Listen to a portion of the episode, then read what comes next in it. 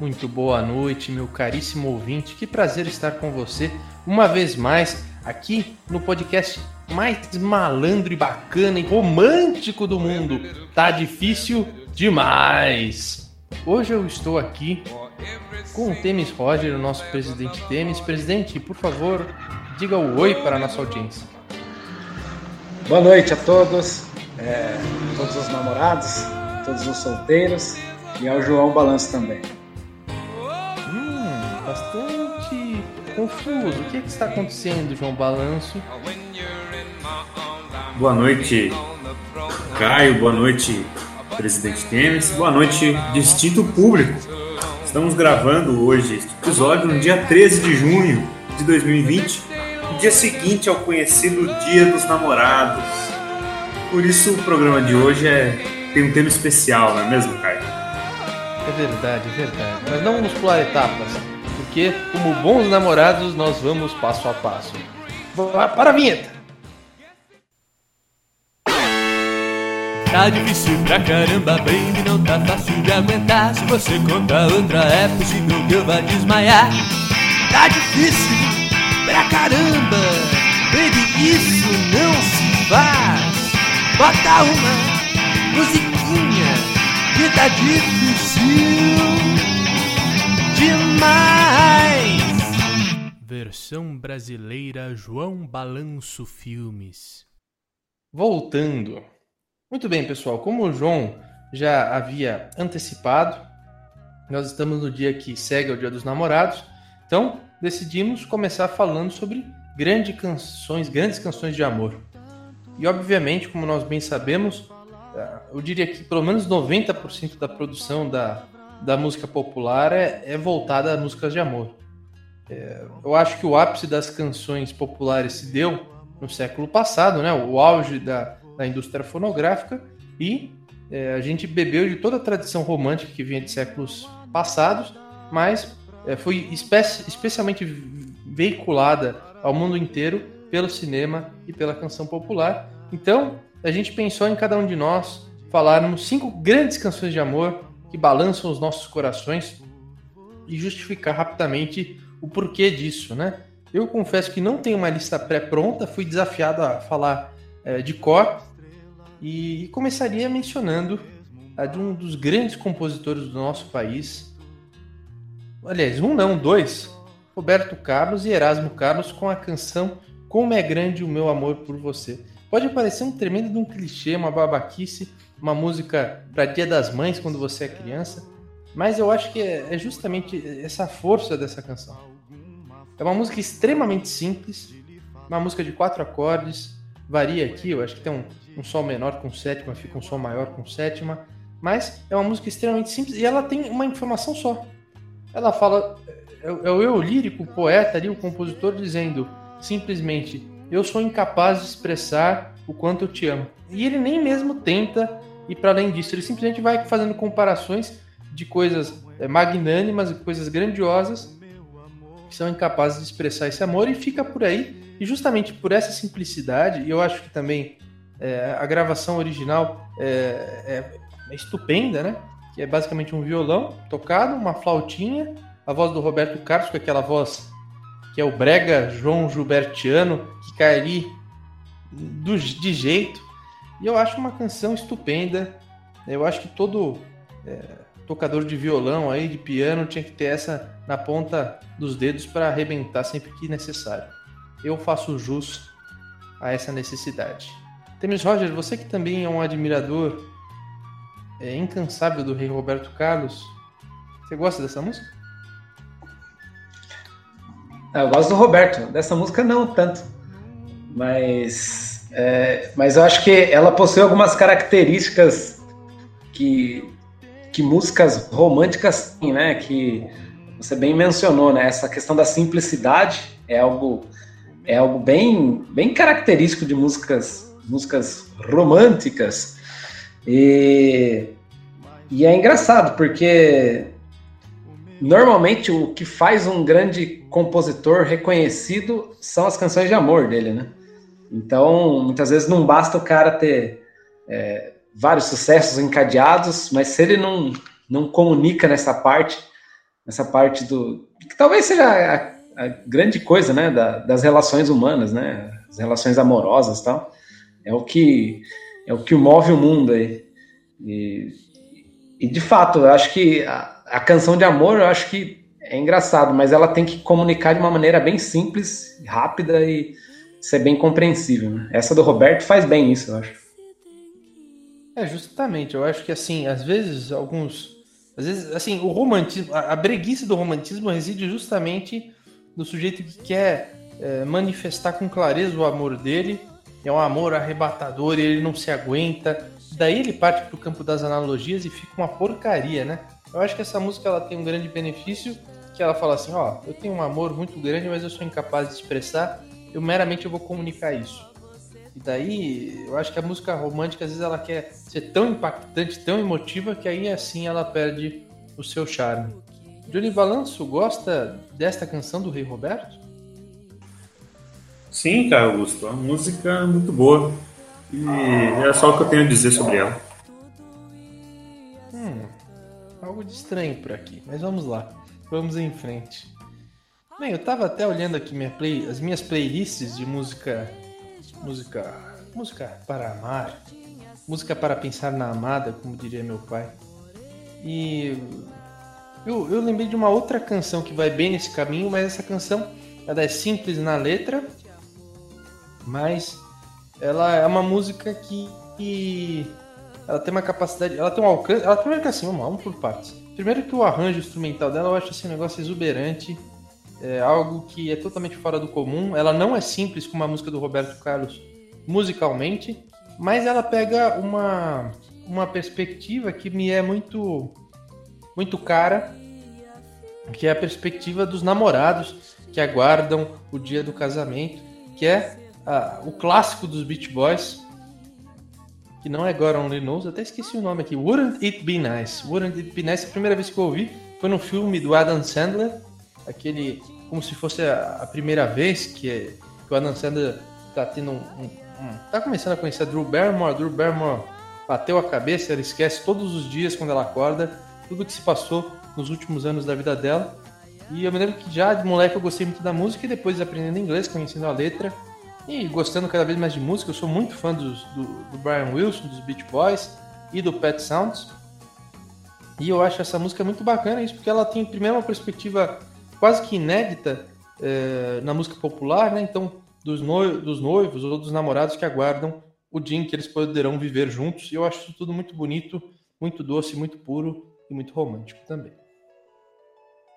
Temis Roger Você se identifica, Caio Augusto, você se identifica com essa letra? Eu me identifico, eu me identifico. Eu anseio pelo dia em que poderei viver ao lado da minha amada. Temis Roger, é, é, o, o curioso de, de canções de, de amor, assim, é que elas, elas não possuem uma faceta só, né? Elas, elas podem abordar isso da maneira mais diversa e diferente possível, assim, né? Então, é... mas eu acho que até tem algumas características é, que a música romântica ela possui. Assim, normalmente ela, ela possui uma melodia marcante. Então, dificilmente uma música de amor não tem uma melodia marcante, eu acho. E o outro traço também eu acho que é a questão da interpretação, né? Se não tiver um, uma interpretação é, que toque o coração das pessoas, dificilmente as pessoas vão, vão se identificar com ela. Né? E, e, nesse sentido, às vezes a letra é até acessório, né? Às vezes o, o intérprete ele consegue trabalhar essa melodia e, a maneira como ele canta e transforma essa, can essa canção. Né? E, e, é curioso que, como o Caio disse, tem várias facetas, né? É, uma que às vezes nem é inédita, mas é, é bem característica é o cara que, é, que fica triste longe da garota. É, essa é, é, bem uma coisa bem característica, né? O cara acaba de conhecer a menina, ou o contrário, e quando ela tá quando ela está longe, ele fica triste, né? Daí eu lembro daquela do, do Bill Winters, né? O Ain't No Sunshine. E, e, e, é bonita, é uma letra simples, curta até, mas tem esses aspectos, né? Tem uma melodia marcante, uma interpretação que faz remeter essa ideia da, da garota que não está ao lado dele. Né? E ele gostaria de estar. Né? Falando em distância, Johnny, você que está conectado a mim apenas pelo computador, gostaria de comentar? Olha, Caio Augusto, eu confesso que a gravação do programa de hoje é realmente muito difícil para mim, sabe? É, estou aqui muito num período, num dia muito sensível, sabe? Eu vou te explicar por que essa quarentena me fez passar por algo quase inédito na minha vida. Não me recordava de ter vivido essa situação, que é passar o dia dos namorados completamente sozinho. Né? Eu estou solteiro, não estou saindo com ninguém e então foi um momento de muita reflexão. Pensei muito sobre minha vida e então essas músicas românticas, elas é, realmente tocam tocam em mim, sabe? tocam meu coração nesse momento. Então é muito difícil eu participar da gravação desse programa. Tudo bem, Johnny, tudo bem. É, fica tranquilo. Qualquer coisa a gente está aqui para você expressar os seus sentimentos. Bem, eu vou para a terceira faixa. É, ainda falando sobre uma questão de, de, estar perto ou estar longe, eu não poderia deixar. Pois não, Temis, vai. Ah, eu acho que era bom a gente dar uma pausa pro João tomar uma água e no próximo bloco a gente volta, cara. Momento ficou meio complicado. Tivemos um problema técnico. Bem, pessoal, então eu já vou antecipar a música que eu vou abordar no próximo tópico, enquanto o João se recompõe.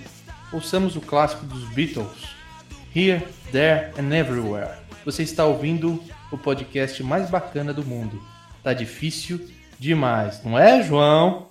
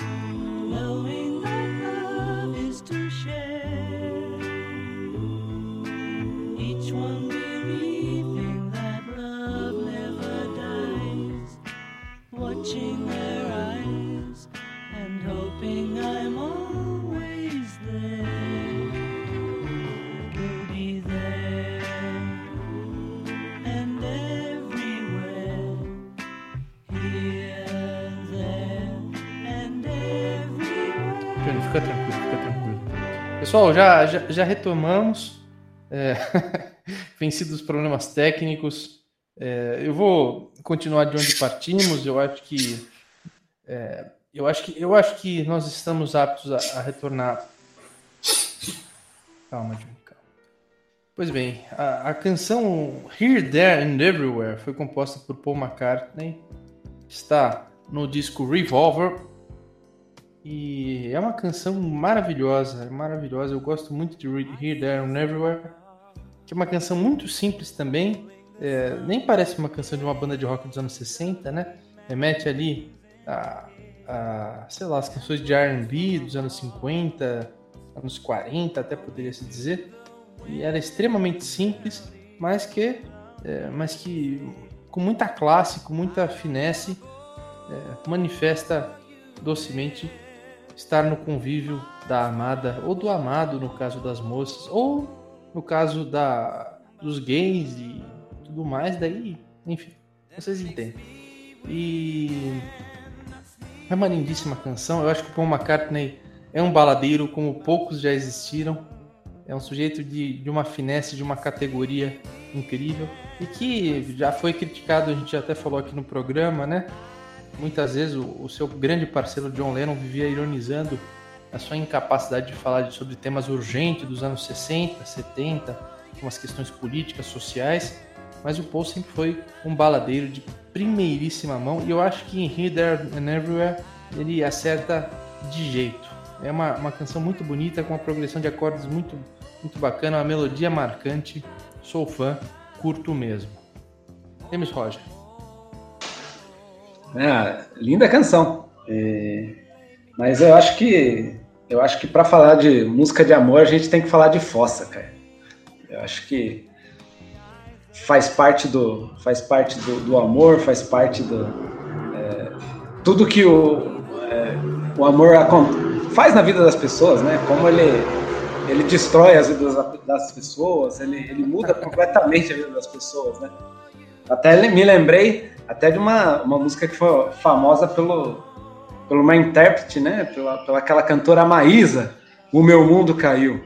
E um baita canção, triste pra caramba, mas acho que todo mundo se identifica, gosta de tristeza em alguma medida, eu acho. Isso é uma tese interessante. Será que o homem mais triste do mundo pode falar alguma coisa a respeito? É, Caio Augusto. É, a verdade é que nesta data, Dia dos Namorados, há toda uma, uma nação praticamente que é ignorada, que é discriminada, que é a dos solitários. Essa data também marca a, a vida de todo aquele que é sozinho, aquele que perdeu o seu grande amor, aquele que nunca encontrou o seu grande amor, aquele que foi traído pelo seu grande amor. Essa data é muito marcante para nós, digo, para este público que está com o coração partido.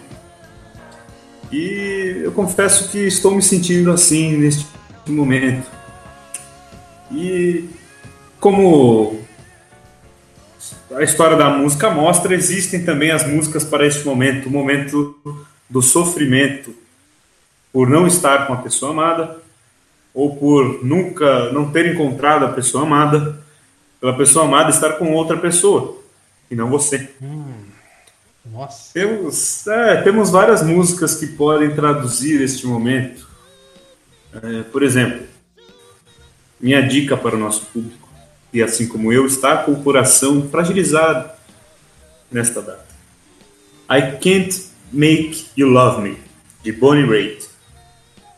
Essa música realmente foi a trilha sonora do meu dia 12 de junho deste ano e me identifiquei muito, muito com ela. Hum, acho que devemos abrir a palavra para Temis Roger, que está mais empático com as causas da fossa hoje.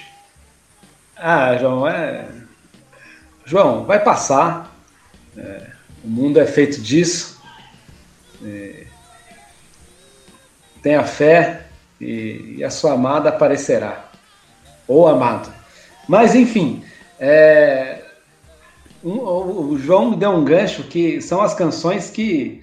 É, justamente desse momento, né? Tem uma canção de uma banda que eu ouvia muito na minha adolescência, era uma banda de ska, que é o The Slackers.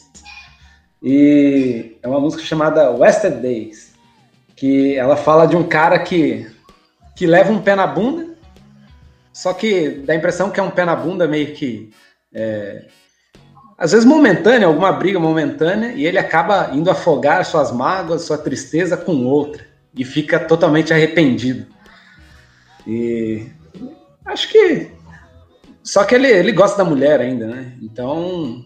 É, não sei se entra como uma música totalmente romântica, mas eu acho que tá tudo dentro do mesmo pacote. Deixa eu perguntar a vocês. Vamos lá, então vamos, estamos mudando radicalmente. Estamos mudando, estamos fazendo uma verdadeira revolução copérnica neste programa de hoje. Se em outrora pensávamos nos gozos do amor, pensamos ora na tristeza e na aflição de ser trocado por um javali ou mesmo por outro cara.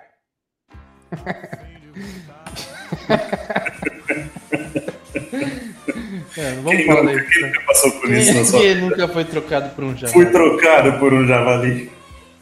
Ela disse que ele a entendia melhor do que eu. Mas enfim. E. Quais vocês acham que são as grandes características de músicas de Fosse, assim, né? É...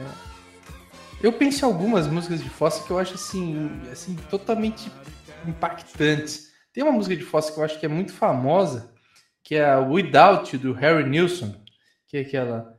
No, I can't forget tomorrow, oh, your face when you were sorrow, but I guess it's just the way the story goes. Então, cara, né, né?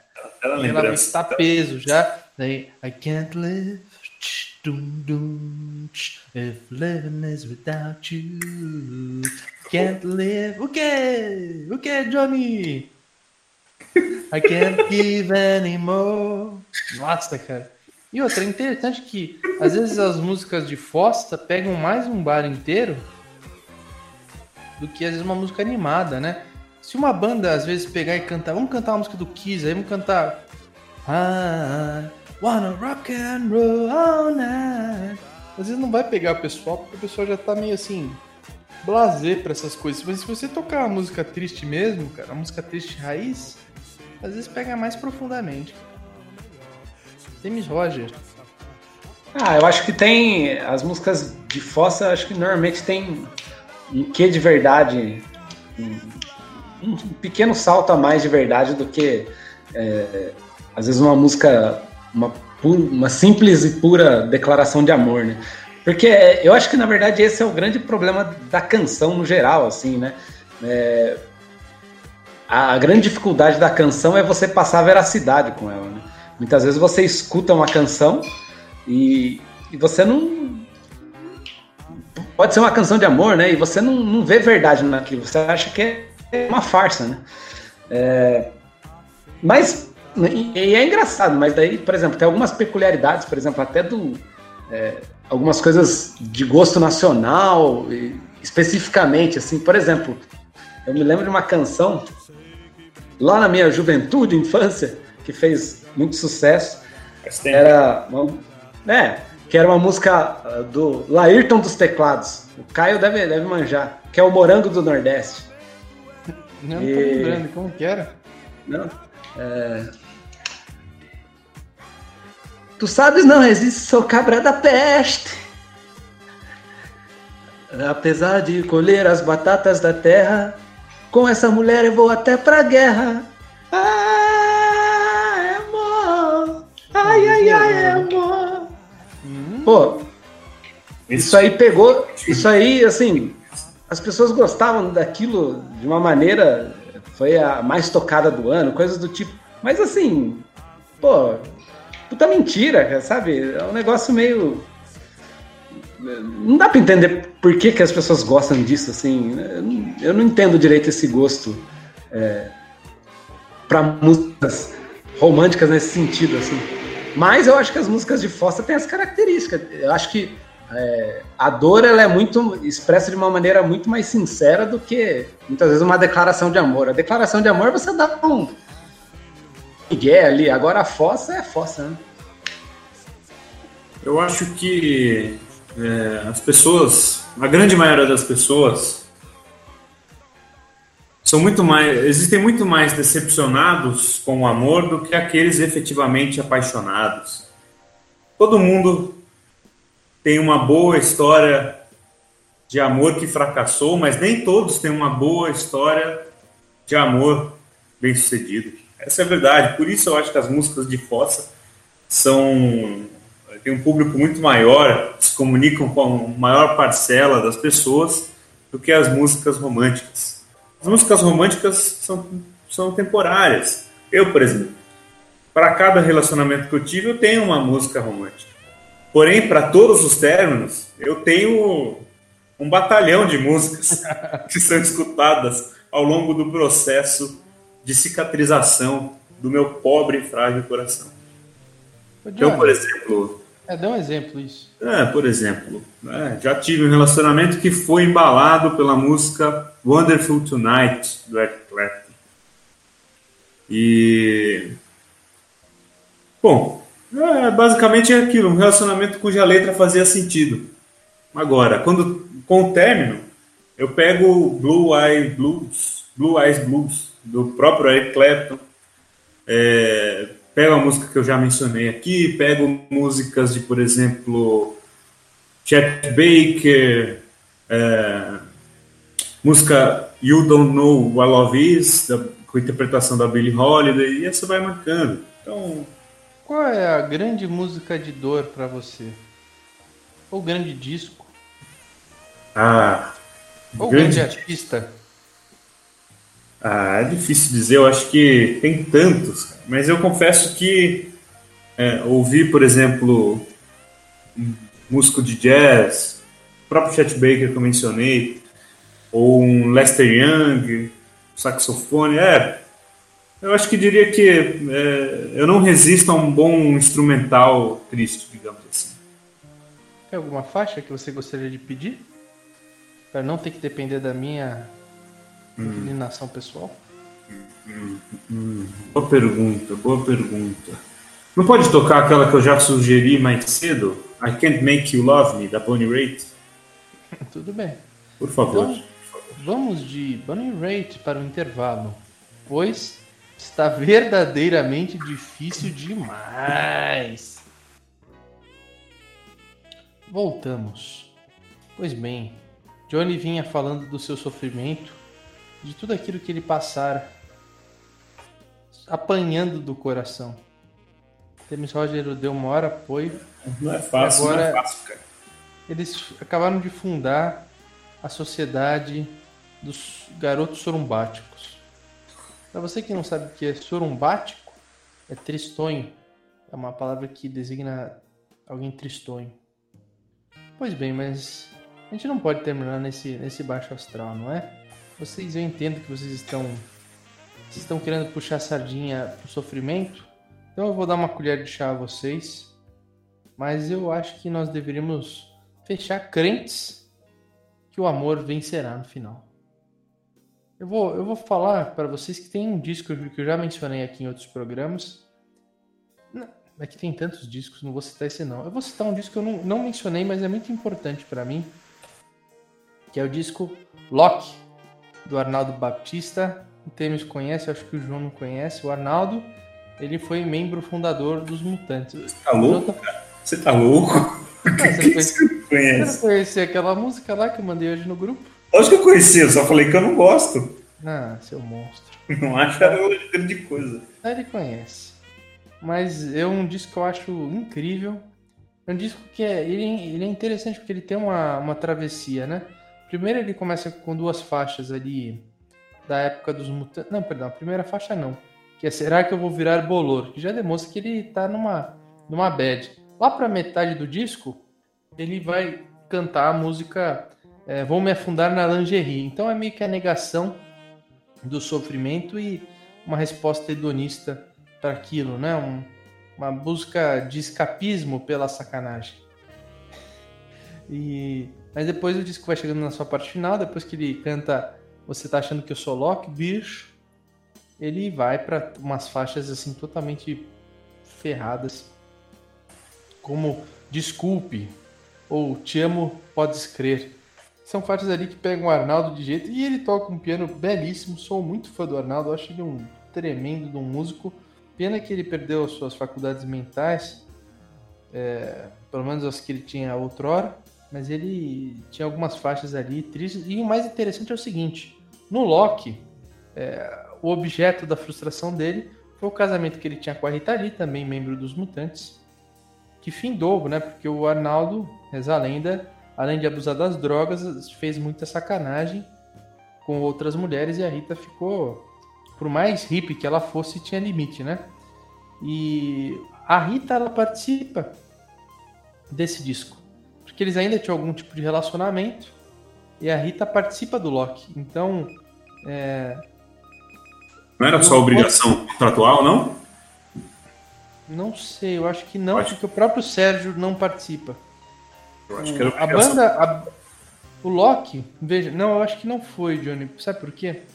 O Loki, ele tinha na banda, era uma banda que era o Dinho, que é o baterista, o, o Liminha, que é o, o baixista, que depois veio ser um produtor famoso, e o Arnaldo, é um disco que não tem guitarra. Até porque o Sérgio não quis participar.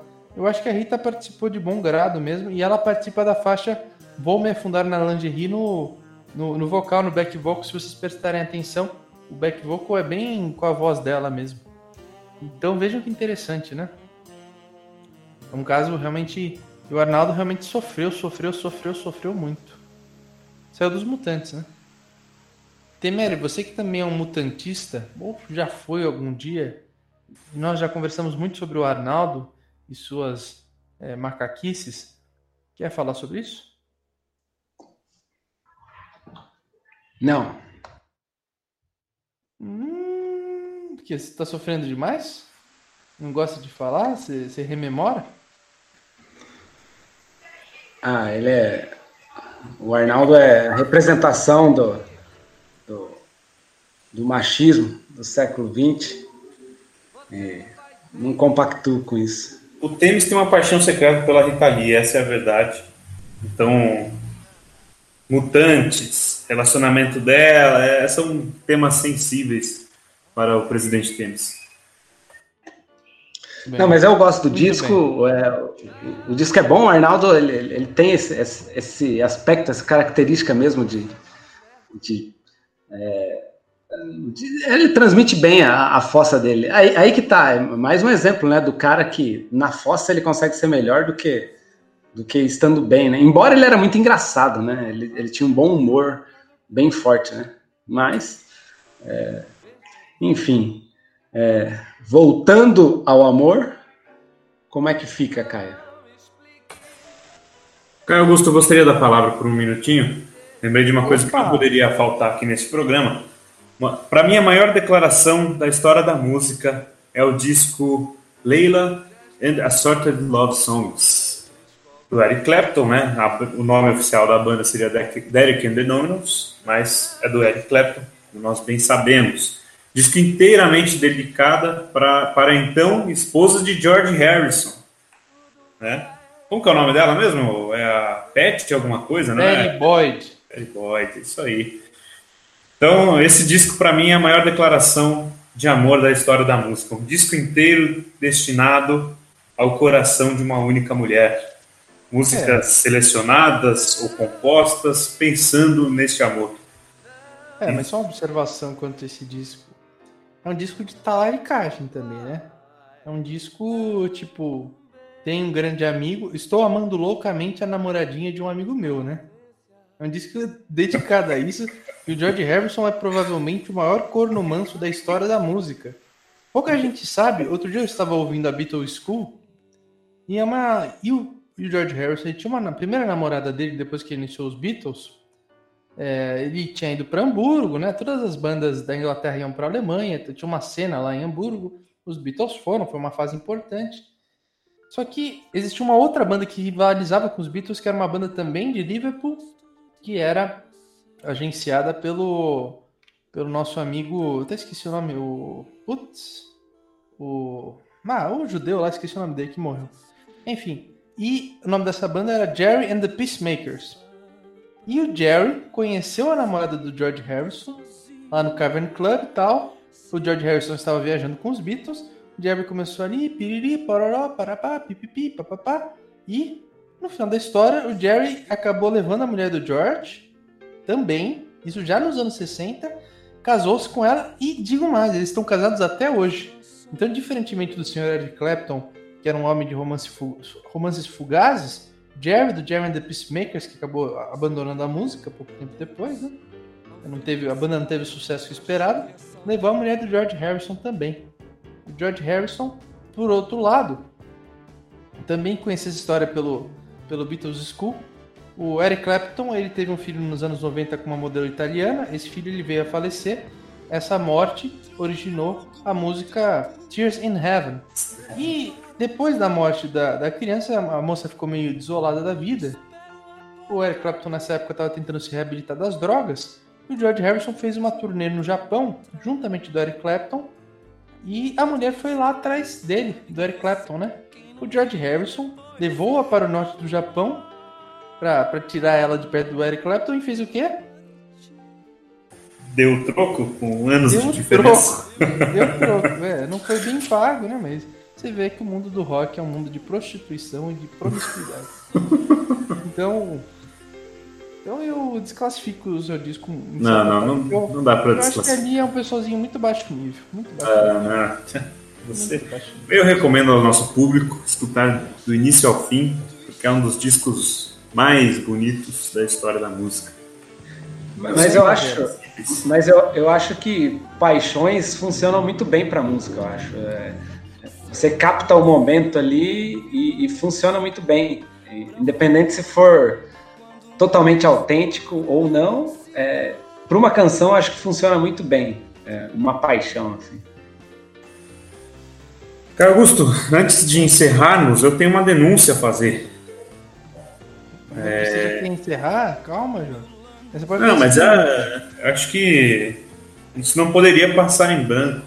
Peço licença aí aos companheiros, mas quero deixar tornar público uh, os meus é, minha insatisfação com os nossos produtores, produtores, o diretor, a gente não está recebendo a pauta com antecedência.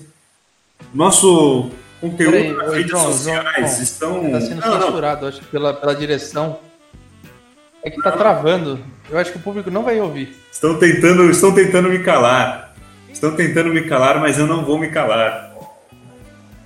Estamos sendo é, boicotados, na verdade, pela própria produção e pelo diretor do programa eles não estão nos mandando a pauta com antecedência, os roteiros estão cada vez piores, estão mal escritos. Nós temos que aqui tirar efetivamente leite de pedra desse roteiro. Tá? A gente está é tendo que improvisar, tendo que trazer toda a nossa, nossa bagagem artística né, para o programa. Os nosso, o pessoal ali que faz a, as mídias sociais está completamente parado, faz tempo. Assim fica difícil a gente conduzir. É verdade. Assim, não sei o que está acontecendo, é, Caio Augusto. Não sei, não sei se sou apenas eu estou estranhando essa, esse, essa falta de proatividade. Algo cheira mal no reino da Dinamarca. Fica aqui então o registro. Fica aqui o registro da minha insatisfação com a nossa produção. A gente está aqui em plena quarentena, propiciando divertimento para o nosso público mas estamos sendo boicotados. Boicotado. Produção, dá um jeito nisso. Muito bem, está registrado, foi consignado no programa, registrado de forma audiovisual o seu reclame e nós vamos buscar justiça, João, pode ficar tranquilo. Alguém vai ser penalizado por isso, nem que nós tenhamos que promover um impeachment. Mas enfim, voltando à questão do amor antes da revolta. E. é, meu, aqui escreveu não deu palco meu. Então eu vou, eu vou mencionar mais duas canções de amor que eu acho belíssimas, muito rapidamente. A primeira, que nós estamos falando sobre a questão da, da veracidade, eu vou citar uma música do Bob Dylan. Bob Dylan que não é um, não é um grande cantor, cantor do amor, né? O Bob Dylan mesmo tem um disco que eu quase mencionei hoje, que é o Blood on the Tracks, que é um disco de sofrimento, mas assim, Bob Dylan é meio, meio casmurrão pra cantar o amor, né? Mas no disco dele dos anos 90, Time Out of Mind, ele tem uma música que até posteriormente foi é, cantada pela Adele, que é Make You Feel My Love, que também é uma música dessas que eu acho que assim tem uma certa abstração, mas que eu acho lindíssima.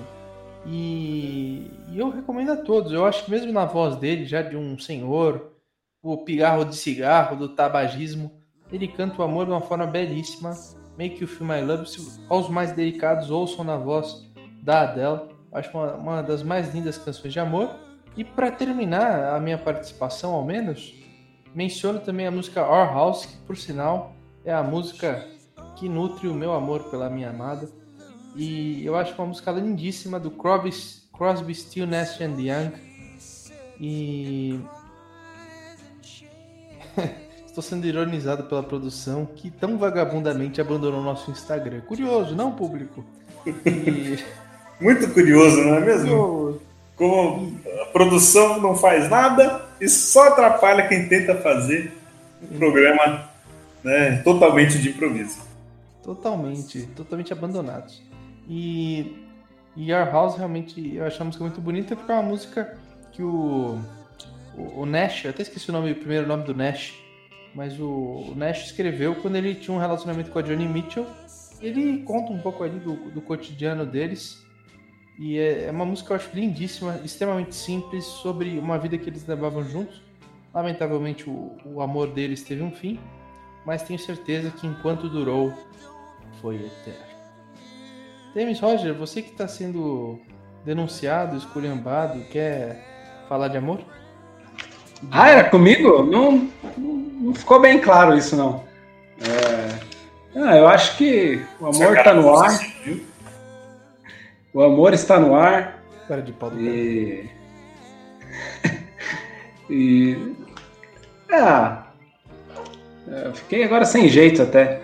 Mas eu vou rememorar meus meu amor da juventude.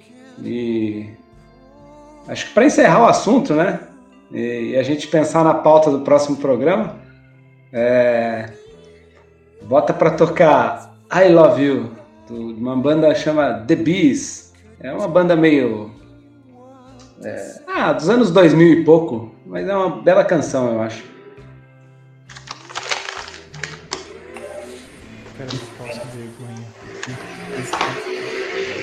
Fala de amor. Fala de amor, mas faz aparecer. É, Johnny, quer escolher uma última canção? Eu escolho Hummingbird, do B.B. King. Esta embalou muitas noites de amor do velho João Balanço. Ah, João Balanço, que saudade da Bahia. Muito bem, então vamos de B.B. King, terminando o programa de hoje. Como vocês puderam notar, tá difícil demais. Mas, mas tem os recados, cara. A questão do Tênis foi ignorada completamente pelo Caio. Quer dar o um recado? Tem os recados. Os recados Deus. finais. Deus tá... O que, que adianta fazer pauta se as pessoas fogem da pauta? Então vamos lá. Recado da paróquia. Primeiro recado é que o Instagram tá bom. Mentira! Mentira, que tipo de amor é esse? Tá bombando, é que a gente trocou nosso editor, nosso produtor de conteúdo digital, então tá, tá nessa. O cara. É, é as pessoas são muito sensíveis hoje em dia. Esse mundão não, A geração Nutella não tem vez, eu acho. É. É, o segundo recado é que os episódios anteriores estão todos no Spotify. Então vá lá, confira. Tá todo, tem todos os links no Instagram e companhia. E é, cada episódio tem ele, é gerado uma playlist das citações e coisas do tipo que também está lá para você ouvir as nossas inspiradas citações e companhia. E agora tem as perguntas dos ouvintes. Posso, posso fazer? Por favor. É, primeiro recado do. É, recado ou pergunta? Não estou entendendo. Ah, é que é uma afirmação, né? Eles falaram: o programa de vocês não fala de música brasileira. Vocês são os vendidos. Foda-se. Eu falei de música brasileira hoje, falei do nosso rei Roberto Carlos. É, são esses preconceitos de pessoas que têm uma noção de brasilidade que é, que é, que é ultrapassar. É varguista isso. Eu não respondo a varguistas porque eu sou antifascista. E, e, outro, e a outra pergunta, é, essa de fato é uma pergunta. Falando, os programas de vocês não têm pauta? Não. Em tese deveriam ter, porém, como eu acabei de fazer a denúncia, nosso produtor simplesmente não manda a pauta. Então temos que improvisá-la minutos antes de entrarmos para a gravação. é... Não tem culpa, é o que está acontecendo. Né? É o que está acontecendo o, e nós produtor, precisamos falar. O produtor ficou responsável. A gente tem um produtor que se, se, se é, absorveu a, a, a, competência de criar a pauta. Ele simplesmente não manda. Então fica difícil. Vai, eu temo isso, Roger. Vai. Tem mais alguma pergunta, sugestão? Boa noite. Boa noite.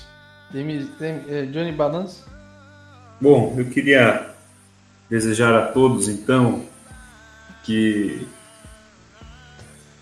cuide bem do seu amor, seja quem for. Se você ainda não tem alguém a quem amar, procure, porque todo mundo tem um, uma panela velha para chamar de sua. É como diz o poeta: faça bem, não importa quem, é panela velha é que faz comida boa. Muito bonito. Muito bem, pessoal, vamos terminando o programa de hoje. Eu espero que vocês tenham aproveitado. Nós, estamos, nós estamos cada vez piores e, te, e temos que beber cada vez mais para aguentar essa, essa sandice. Espero que vocês aproveitem, que vocês curtam. Nós amamos cada um de vocês, sejam quem vocês forem. Um abraço e até mais, porque tá difícil demais.